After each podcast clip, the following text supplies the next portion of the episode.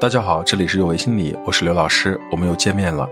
因为疫情的关系，我们小团队的心理咨询量激增，没能制作出多一些的原创语音，也是我们觉得比较遗憾的地方。从今年起，我们会制作更多的系列的语音分享，希望能带给大家一些新的感受。我有一个女儿，我叫她小多多。我不期待她多富多寿，而是希望她多努力多收获。我和女儿的故事就是这样展开的。爸爸遇到困难你就大声呼救，我会来救你的。多多，你是说你会保护我是吗？对的，是的，爸爸，我会保护你的，就是这样。这就是我和女儿的一段小对话。当她说完会保护我的时候，我忍不住眼睛红了很久。关于当你遇到困难你就大声呼救，我会来救你这句话，是源自于女儿看的幼儿动画片《汪汪队立大功》。养育孩子的过程中，一些经典的幼儿动画片能够很好的传递很多积极的品质给孩子，不论是孔雀公主、小猪佩奇，还是超级飞侠等等，关于勇气、关于友情、关于帮助别人这样一些积极的品质，通过动画片可以很好的传递给孩子。如果担心孩子看屏幕的时间太久，可以用听故事的方式。现在有声读物比父母的真人发声可有趣多了。当然这是题外话。作为一个成年人，我当然知道。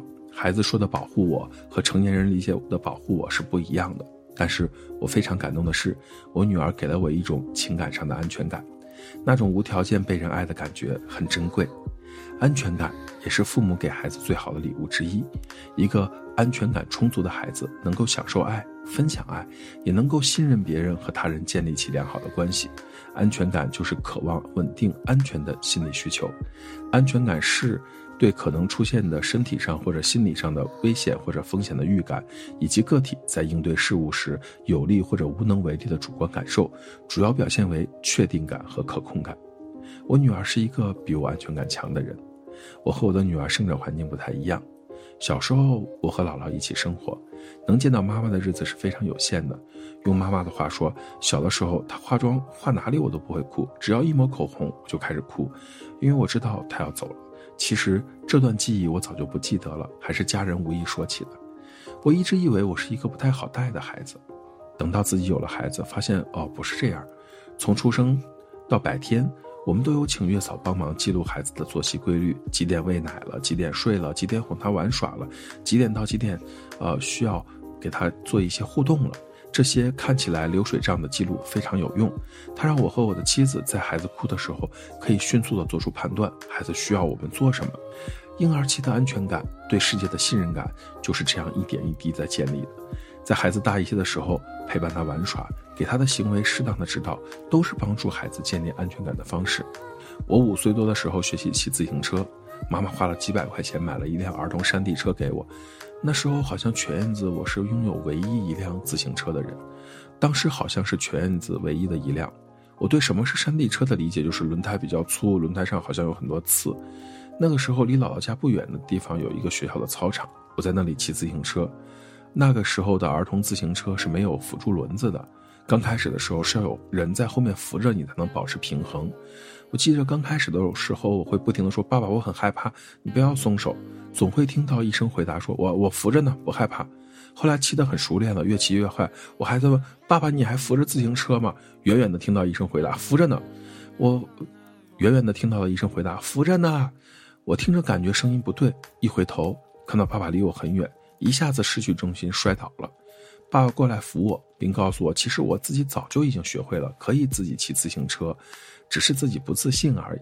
现在想想，不是不能独自骑自行车，而是没有足够的安全感。而安全感最重要的来源就是父母的支持、鼓励和陪伴。从这个角度，我非常感谢我的继父，在我不知所措的时候，给了小小的我那样的安全感。以前不觉得生孩子养孩子有什么，现在觉得有个孩子挺好的，至少对于我来说挺好的。描述爱情的那几句话是这么说的：说，当你爱上一个人的时候，就像是又有了软肋，又有了铠甲。这句话，当我有孩子的时候，体会的很深刻。看着自己的孩子，就像是既有了软肋，又有了铠甲。那些原本不会尝试的事情，为了孩子咬牙去面对了，发现没有想象中那么可怕，反倒让我掌握了新的技能。所以，为了孩子这四个字而言，更像是我对自己努力的一个理由，让我自己变得更好。也更愿意尝试。我的安全感也因为孩子变得多一些。现在的我更愿意去回想从小到大经历的那些美好的事情，那些不美好的都不记得了，或者很多也记不清楚了。我不会因为我自己结婚生子，就理所当然的觉得结婚生孩子是每个人都应该去做的事情。毕竟每个人的生活经历不同，有的人真的不适合结婚生孩子，有的人即使结了婚生了孩子，自己还是个宝宝。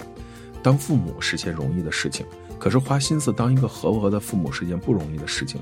用心的观察孩子，调整对待孩子的方式，是每个父母的必修课。当父母没有固定的模板，但是用心这件事一定是共通的。那些基于爱被生下的孩子们，想必当父母的也是想最大限度的让他们健康快乐的成长，给予孩子足够的安全感，就能培养起孩子健全的人格，打下良好的基础哟。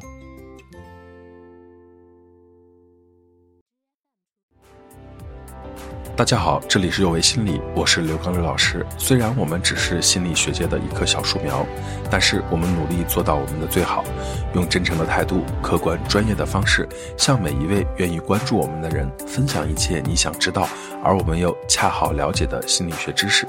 请记得，不管你在哪里，世界和我陪伴着你。再见。